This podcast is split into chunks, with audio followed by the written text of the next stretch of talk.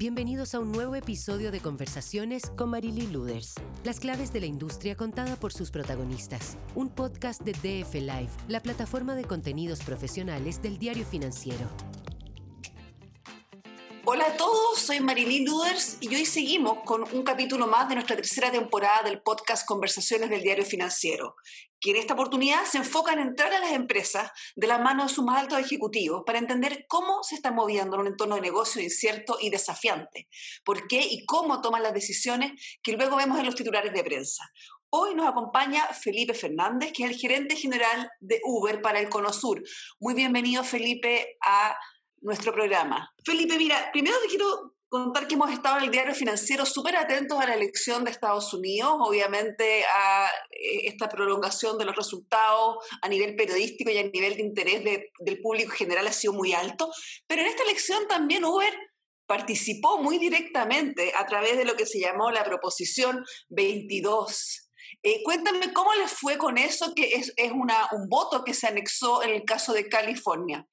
Sí, eh, los resultados también es cierto, vinieron cerca eh, de la votación eh, general, que todavía bueno, se están esperando aún los resultados de la votación del presidencial en, Estados Unidos, y, tal cual como tú lo decías. lo que fue Prop 22 es, fue una, algo que también recibimos de resultados también en estos días, y California básicamente votó para darle a los socios conductores lo que querían, ¿no? que es mantener su condición de contratistas independientes, eh, mientras obtienen nuevos beneficios y protecciones. Entonces creo que un, poco lo que, lo que vimos con este resultado es refuerza eh, lo que veníamos eh, viendo y lo que veníamos también comentando de parte de nuestro CEO, a nivel también California, pero a nivel global, ¿no? Esta necesidad de tener modelos que se adapten a lo que la gente que genera oportunidades económicas también necesita, ¿no? La gran mayoría de las personas que usan la aplicación para hacer viajes, entregas, etcétera, de las cosas que más valoran es la flexibilidad para poder conectarse cuando quieren, donde quieren y el momento que ellos quieran. Eh, entonces creo que este resultado refuerza ese modelo también. Ahora, ¿por cuánto ganó la Pro 22 en, en, California? ¿Cuáles fueron los resultados finales? Creo que los resultados finales, si uno bueno, busca en Google, está como alrededor del 50, 52% más o menos, 53%. Eh, creo que sí. Sí, fue, fue un resultado estrecho, es cierto, eh, pero que, creo que en definitiva igual también tuvo, tuvo un, resultado positivo y, creo que eso también remarca eh, la necesidad, eh, también lo mismo la, los estrechez de resultado, ¿no? De pensar en estos modelos alternativos y que creo que hacia allá donde, donde vamos en California y donde vamos en el mundo en general que hizo fue eh, eh, oponerse a una legislación que se pasó en California y esta proposición que vino de, parte de una serie de empresas, entre las que está Uber, Lyft, etcétera, eh, lo que hace básicamente es decir, vamos a mantener a, a las personas que trabajan con nosotros como independientes, pero vamos a garantizarle ciertos sueldos mínimos y ciertas coberturas de salud y de accidentes, ¿no? Eso es. Esta discusión que ustedes acaban de, dar en California y que entiendo entra en vigencia a mediados de diciembre, ¿no? Así es, sí. ¿Cuán aplicable crees tú que es una proposición 22 en el caso de Chile? Creo que va, va a variar siempre, lo que vemos en el mundo es que cada discusión varía mucho en función de, de cada país y, de lo que las autoridades también y la realidad de cada país específico, ¿no? Eh, creo que de cualquier manera sí creo que es el deber de todos, ¿no? O sea, gobierno, legisladores, empresas y sociedad en general, eh, buscar esos consensos necesarios para diseñar las nuevas regulaciones. Está clarísimo, digo, que en la pandemia se han reflejado todos los cambios tecnológicos que vivimos en el mundo. Obviamente que las discusiones también que se están dando en Chile, como tú decías, que el gobierno y los legisladores logren esos consensos necesarios para que la regulación eventualmente que se trata al respecto potencie también las oportunidades, ¿no? las oportunidades que nuestra tecnología... En California, ustedes, en California ustedes fueron muy activos en el sentido de que hicieron una propuesta concreta que significaba para ustedes un costo adicional, hicieron una campaña van a seguir ustedes por la vía de la negociación de estas mesas de trabajo, etcétera. Sí, totalmente. O sea, nuestra, nuestra disposición es completamente la de, la, de, la de participar de cada diálogo, poder también brindar nuestra, nuestra posición, nuestro entendimiento de cómo funcionan las plataformas, poder también eh, eh, educar a la sociedad en general de cómo funcionan estas plataformas. No creo que no mucha gente eh, lo sabe. Entonces, ese tipo de relaciones específicas que requiere esa flexibilidad y lo que se valora, también tiene que estar considerado a la hora de discutir esas nuevas regulaciones. Entonces, nuestro rol es el de discutir, dialogar, participar y como una, como una em, empresa y como y como un actor relevante en la sociedad, promover esas discusiones, pero también promoverlas desde el lado de que sea una inclusión eh, para todas, para todas esas personas que dependen también de, las aplicaciones para generar ingresos para sus familias. Ese número en Chile, ya creo que lo hemos mencionado antes, otras oportunidades, pero es más de 120.000 familias genera oportunidades económicas a través de, las plataformas. Eh, en nuestro caso, conocemos La legislación que hay hoy día, la que se está tramitando, o sea, la que podría avanzar en, este caso y, a la que ustedes están participando a través de una mesa de trabajo, eh, en caso de aplicarse esa legislación, todos los conductores serían prácticamente empleados en el sentido tradicional, es decir, con todos los beneficios. Y ahí ustedes hicieron un cálculo una vez, lo dijeron durante la discusión. Empleados hoy día en, en, en Uber en Chile tendrían que pasar 320 mil, como tú lo que es inviable. ¿Cómo ves tú? Porque usted se ha salido a algunos mercados porque ha sido inviable. Sí, creo que hay varias discusiones eh, sobre, sobre la, diferentes modelos de regulación eh, y, es, y, por eso a lo que iba es creo que la, aquellas discusiones o aquellas, eh, aquellos debates en los cuales realmente se considere todas las posiciones y, se considere la inclusión de las personas, y en un contexto sobre todo eh, en Chile, ¿no? donde hemos visto las tasas de desempleo más altas de los últimos 30 años, poder discutir una regulación, poder discutir cambios a un modelo, cambios en un paradigma, pero que realmente incluya a todos y que no sea restrictiva, sino que sea inclusiva esa regulación, es importante. Entonces, es cierto que hay varios modelos de, regulación que se están discutiendo. Algunos creo que son más eh, restrictivos, otros también son más inclusivos. Nuestro rol y obviamente lo que fomentamos junto con gobierno, con legisladores y que invitamos a otras empresas también a esta discusión, eh, tiene que ver con, con, un modelo mucho más inclusivo, ¿no? con un modelo que permita ayudar en esta reactivación que estamos viendo ya en Chile en varias ciudades del país. Muchas gracias. Estamos hablando con, con Felipe, que es el gerente general de Uber para el Cono Sur. Eh, Felipe, ustedes este año han tenido como todo el mundo con la pandemia, algunos hacer algunos cambios de estrategia, algunos cambios de enfoque. En el fondo, lo que era transporte, por lo que es eh, servicio a domicilio, de, transporte de, comida, de, cosas, digamos, hacia las casas. Eh, ¿Cómo en Chile se dio ese porcentaje y cómo fue ese cambio de estrategia que fue bien rápido? Sí, completamente. Creo que fue un año muy atípico y obviamente mucho cambio para todos. Eh, en nuestro caso, como compañía a nivel global, a nivel regional, sí, sí fue un cambio que tuvimos muchísimo impacto en muchísimas eh, ciudades del mundo, la caída de viajes, eh, que es el área también que yo miro específicamente, la caída de lo que fue la movilidad de viajes fue de hasta 80, 90% año contra año. entonces, yo como lo, como lo veo... ¿Y en Chile fue así de fuerte? Porque en Chile, se, fue parando el país en, pedacitos, digamos. Exactamente, sí, claramente previo también al paso a paso y como han sido el plan de paso a paso de las autoridades, se ha ido parando en pedacitos y hoy inclusive también, ¿no? respetando lo que son las indicaciones de las autoridades en el plan de paso a paso, también vemos diferente recuperación por, por ciudades. Pero, pero creo que yo lo separo como en, tres etapas ¿no? de lo que ha sido la pandemia desde marzo hasta la fecha. Creo que la primera gran etapa fue una etapa más de, de, adapta, o sea, de adaptación y, también de, de, pedirle a la gente, entendiendo el, concepto, el, entendiendo el contexto actual, de pedirle a la gente que se quede en su casa. ¿no? Y ese es el paradigma de una empresa de movilidad, que nuestro negocio también y nuestro foco de ayudar a la gente tiene que ver con mover a las personas del punto A al punto B. remoto eso. Exactamente, el punto A, la, la, etapa, perdón, la etapa, primera etapa fue quédense en su casa, por favor. Y eso fue una empresa de movilidad diciendo a las personas que por favor no se muevan. Creo que la etapa 2, que fue muy rápida, o sea, también fue muy rápida, fue eh, que lo fuimos viendo en el mundo, cómo nos adaptamos a cómo se están moviendo las ciudades. Está clarísimo que las personas dejaron de moverse, o que hubo por, por em, regulaciones, por, por pedidos de autoridades, por recomendaciones sanitarias, menos movilidad, de las personas, pero igual había algunas actividades que se seguían moviendo, ¿no? Personas de salud, transporte, seguridad. Eh, la gente necesitaba igual enviar artículos del punto A al punto B, artículos de, colegios, escuelas, eh, artículos para hacer gimnasio, etcétera, etcétera, las casas. Entonces, la segunda gran etapa para nosotros fue cómo nos adaptamos, cómo nos adaptamos a este contexto y cómo podemos nosotros adaptarnos a cómo se están moviendo las ciudades. Es decir, cómo nos adaptamos a lo que la gente necesita a la hora de moverse. Y en eso nos concentramos, ¿no? O sea, en lo que fue la pandemia, desde marzo donamos más de 15.000 viajes para, para viajes esenciales. Dimos descuentos en lo que fue un producto que lanzamos también en Chile, que fue uno de los primeros mercados de Latinoamérica y del mundo que lo lanzamos, que era Uber Medics, que era el movimiento para el personal de salud. Eh, hicimos viajes también de donación a bancos de sangre. O sea, como un, tema aparte, ¿no? Pero claramente las donaciones de sangre a la gente al estar en sus casas y a moverse cayeron, cayeron, significativamente. Y, todo y en un minuto que se necesitaba más, claro. Exactamente, y todo eso lo que implica para, para lo que es la, la salud de, de, las personas que lo necesitan.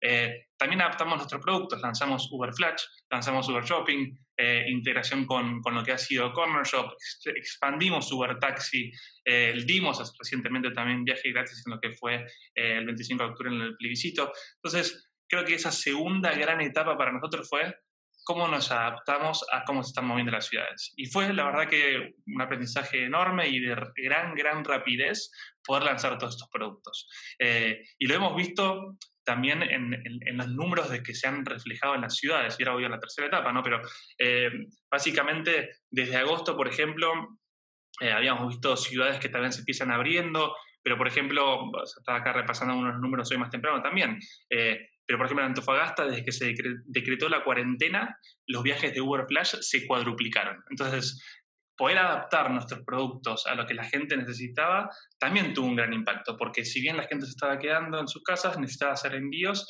eh, y Uber Flash uno, de nuestros productos para poder realizar envíos del punto A al punto B. En este caso, en particular, en el ejemplo de Antofagasta, se cuadruplicaba la, la, cantidad de viajes. Ahora, hay, hay, hay, ciudades donde tenían menos competencia, pero en Santiago, por ejemplo, eh, ese tipo de servicio está súper en el fondo eh, competitivo. Sí, hay, muchísimas alternativas y eso obviamente ayuda a que sea mucho mejor el producto, ¿no? a que nos empuje a nosotros a tener una mejor funcionalidad y así lo hemos visto. Eh, y, quizás, para cerrar lo que estaba comentando antes, la tercera etapa que estamos viendo, o sea, uno de vuelta, eh, pedir a la gente no se muevan, dos, adaptarnos y todo este abanico de productos el cual lanzamos, eh, y tres es un poco lo que vemos que llegó para quedarse, ¿no? O sea, todos estos productos y todo lo que hemos lanzado, muchísimos de ellos, vemos que llegaron para quedarse por cómo han ayudado a la gente, pero también hemos visto algunas otras cuestiones que también están acá para quedarse por cómo la gente valora eh, o elige eh, la forma de moverse, ¿no? Hemos lanzado también, eh, como por ejemplo, tecnología para reconocimiento facial a la hora del conductor para conectarse, ¿no? Poder reconocer que la persona tiene puesto eh, una mascarilla, claro, una mascarilla a la hora de conectarse, también por el lado de los usuarios. Y creo que eso es un ejemplo de lo que hemos hecho. Y, se vienen muchas cosas más. O sea, en lo que, una pregunta, Felipe. Eh, uno pensaría que en la etapa ahora de, apertura eh, progresiva, eh, se debería durante un tiempo intensificar mucho la, parte de movilidad por, por, el temor al transporte público y a la cercanía. ¿Tú ya estás viendo eso en, Santiago, que se empiezan a repuntar los números a medida que las personas empiezan a, ver el costo de, de, estar en metro o en, lugares muy hacinados, digamos? Totalmente. Creo, creo que se, se, resignificó el concepto de la movilidad. Como tú lo decías, creo que diría que, que, lo que sí es muy evidente es el, cambio hacia una movilidad mucho más complementaria y mucho más alternativa. No hay un solo modelo que sea el que funcione, sino que la variedad de alternativas es lo que va a permitir reactivar mucho más rápido a las ciudades. Y por ejemplo, o sea, todavía estamos viendo igual que en las ciudades en las cuales se están reabriendo, la mayoría de los viajes siguen siendo estaciones de metro eh, o lugares donde hay concentración de oficinas o de servicios. También vemos, por ejemplo, un aumento de viajes hacia parques y plazas, ¿no? Creo que es un poco esperado tras un encierro bastante prolongado. Eh, y en las comunas que llevan más tiempo abiertas, quizás como Las Condes o Vitacura, también vemos una tendencia clara a que los viajes son dentro de la misma comuna. Por ejemplo, en estas comunas, eh, cerca del 40% de los viajes son dentro de la misma comuna. Entonces la gente, está, sale, a medida que vemos que sale a moverse, se mueve de manera diferente y se mueve también mucho en zonas mucho más cercanas y dentro de sus propias comunas. Eh, también hemos visto que ha cambiado como la, demanda y lo que, hemos visto en las diferentes estacionalidades durante el día, las horas puntas desaparecieron en estas primeras semanas de apertura eh, y los viajes son bastante parejos entre lo que es el mediodía y las 8 de la noche. Eh, recién ahora estamos viendo algunos como picos leves, peaks levels, eh, como más arriba alrededor de la 1 pm o 7 de la tarde. creo que también tiene que ver con el efecto de que mucha gente aún trabaja en sus casas y, por ahí solamente sale para, para trámites y, y también tiene que ver con la flexibilización que los empleadores han dado a, a los horarios de entrada y salida. Entonces, todas esas cuestiones aún las estamos viendo, pero ya creo que las, empresas de movilidad y la tecnología nos permite ir entendiendo cómo la gente cambió la forma de moverse y cómo empieza a recuperarse las ciudades y esa forma de moverse también sigue cambiando. Ahora tengo una pregunta ya más en el largo plazo, pensando en un cambio de estrategia. Ustedes como, como Uber, eh, conceptualmente, como empresa de tecnología que provee soluciones, eh, han, han, ido como limpiando un poco algunas eh, alternativas que habían visto, las bicicletas, las motos las van dejando más de lado. Ahora han salido algunos mercados recientemente que tiene que haber tocado a ti más directamente de Argentina y, y, de Colombia. ¿Tú ves un número más depurado en ciertos países que tienen una penetración más fuerte o eh, o la verdad es que el modelo está en un ajuste y, puede salir em, hacia otro lado. Yo estuve leyendo una, reciente entrevista que le hicieron al CEO, Dara, a ver si lo pronuncio bien, Korashawi. sí, exactamente, sí, está perfecto. Em, donde decía que en el fondo eh, hoy día estaban en un, momento de muchas alternativas y que, que, desde un modelo franquiciable con terceras empresas a cosas eh, diferentes. ¿Cómo lo ves tú? Totalmente, ¿no? y creo que eh, la, mirada más global a esos cambios que se han dado, no solamente en Latinoamérica, sino en el mundo, tiene que ver con, con un, poco, creo que es una estrategia, esto quizás más, del lado de, nuestro CEO, ¿no? pero una estrategia global, quizás siendo lo que decía al principio de esta conversación. Eh, somos una empresa de movilidad que, que, nuestra área de movilidad es, ha sido a nivel eh, global como el, motor de crecimiento y de rentabilidad para la empresa. Entonces, cuando uno a nivel empresa tiene que ese área como la más principal es la que más cae, también nos ha forzado a nosotros a nivel estratégico global a readaptarnos eh, en todo sentido, en estructuras de equipos, en tomar decisiones difíciles, en descontinuar algunos negocios. Este año ha sido bien difícil, ahí estuve viendo que tuvieron un primer semestre con hartos eh, despidos, digamos, fue un año complejo. Exacto, han sido, o sea, han sido años complejos y decisiones muy difíciles que también se han dado muchas a nivel global para poder garantizar la sustentabilidad de nuestra compañía a nivel global. ¿no? Eh, creo que todo eso, por suerte, eh, ya ha pasado y ya hemos pasado lo peor, como nosotros lo vemos también. Eh, y, la realidad es que hacia adelante, la mirada más hacia el futuro, nosotros queremos ser la plataforma del día a día de las personas. Eh, y específicamente para nosotros, Chile, lo, ha dicho también nuestro CEO cuando ha estado por Chile eh, ya cerca de un poquito más de dos años, o sea, desde que nosotros llegamos a Chile hace casi siete años, eh, ya hoy Chile es uno de los diez mercados más importantes para la compañía a nivel global. Eh, y seguimos apostando por Chile como lo venimos haciendo hace un tiempo. Y, creo que en Chile tenemos un contexto súper interesante con nuestro servicio de movilidad. Sí, en Argentina fue un tema, en Argentina lo que pasó fue un tema de, eh, riesgo político en el sentido de que, de que no se ve una apertura o fue un tema de resultados netamente? No, un tema de resultados netamente. Eh, tanto en Argentina, en Colombia, como antes en, eh, en, Uruguay y en otros mercados también del mundo, lo que ha sido con el servicio. República Checa, Egipto, Honduras, vi que hubo otros, claro. Exactamente, sí, sí, sí. O sea, eso apunta. Nosotros hemos sido muy, nuestro CEO ha sido muy claro en, en, con, con, los inversores y a nivel público que del servicio de delivery nuestro foco iba a estar en aquellas ciudades en las cuales somos número uno, número dos, y en las cuales es un claro camino de crecimiento eh, y rentabilidad. Eh, entonces, no tiene que ver nuestras, nuestras salidas recientes en ese sentido, no tienen que ver con un contexto de pandemia, no tienen que ver con un contexto de país específico, sino que tiene que ver simplemente con una estrategia de negocio de relocalizar nuestros recursos y nuestros esfuerzos en aquellos lugares donde eh, creemos que podemos encontrar un camino claro hacia el crecimiento y la rentabilidad. Mi última pregunta, Felipe, es tú, que debes leer bastante de movilidad, ¿qué recomiendas a nuestros auditores en términos de algo de punta que tú estés leyendo, que estés mirando, quizá puede ser una serie, puede ser un documental, puede ser algo así, que tú consideres que eh, sería interesante para entender un poco más el negocio de ustedes y la mirada? Sí, no, totalmente. Eh, varias cosas. Eh, y, también acá, o sea, creo que es un, algo más de movilidad y algo quizás no tanto de movilidad, pero más relevante para el contexto actual.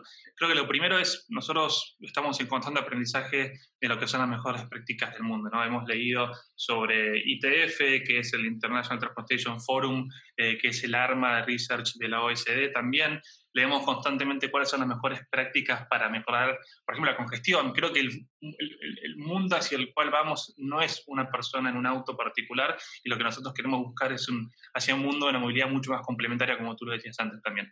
Entonces, eso es un lugar donde hay muchísimos papers y research para que uno pueda perderse. Sí, en, en, todo, en, todo, esa, todo ese mundo de, de, de, análisis que es muy, muy interesante. Y después otro quizás más, más personal, que, que, a mí me ha servido mucho, eh, tanto en Uber como, en general. Hay un concepto que me gusta a mí personalmente resaltar, que tiene que ver con, con el Founders Mentality, que es un concepto desarrollado por una consultora, y creo que es muy relevante eh, y, y, lo, y lo, seguirá, lo, seguirá, siendo relevante. Eh, y hay quizás dos conceptos importantes en lo que es Founders Mentality. Uno tiene que ver con Ownership Mindset y otro con la obsesión por por, eh, por el, mejorar la, la, experiencia del cliente. Eh, y en este caso, específicamente tomo el último, eh, creo que poder estar cerca siempre eh, de los clientes, en este caso usuarios sus conductores, es muy importante para poder adaptarnos eh, y poder brindar servicios que sean de calidad. Entonces, en cada decisión que nosotros tomamos en Uber, eh, y, y, creo que es algo para aplicar no solamente para la industria de tecnología, sino para otras, otras industrias, que la voz del cliente esté presente en la mesa de decisión, en alguna medida entendiendo cómo esos cambios o esa decisión va a impactar en su experiencia, creo que es clave y es algo que, no tenemos que dejar de hacer sin importar el tamaño, el alcance eh, de compañía que seamos o, o, o, crezcamos. Muchas gracias, Felipe. Con esto damos por cerrado. Una pregunta más tuviste, Uber Driver. Acabo de, de buscando información para esto, vi que hay una película que se, se filmó con crowdfunding eh, tú la pudiste ver y yo todavía no la veo, pero ahora me, que hablé contigo me despertó el interés. Sí, no la, no la he visto, pero he visto diferentes eh, shows Trailers. televisivos sí, sí, que, que, hablan también de la experiencia de, de manejar. Eh, y sí, creo que a eso me refería. Digo, yo, yo también hablo personalmente con, con, con conductores eh, eh, para entender mejor su experiencia. De hecho, ayer mismo hablé con un conductor que me comentaba un poco de feedback sobre algunas promociones que se habían lanzado. Entonces, creo que a eso me refería. Estar cerca de la experiencia y poder entender de primera mano es lo más importante a la hora de tomar decisiones para mí. Muchas gracias Felipe y gracias a todos nuestros auditores. Nos, nos, reencontramos muy pronto con otra entrevista a un gerente general o CEO de una empresa para que nos cuente cómo nos estamos adaptando.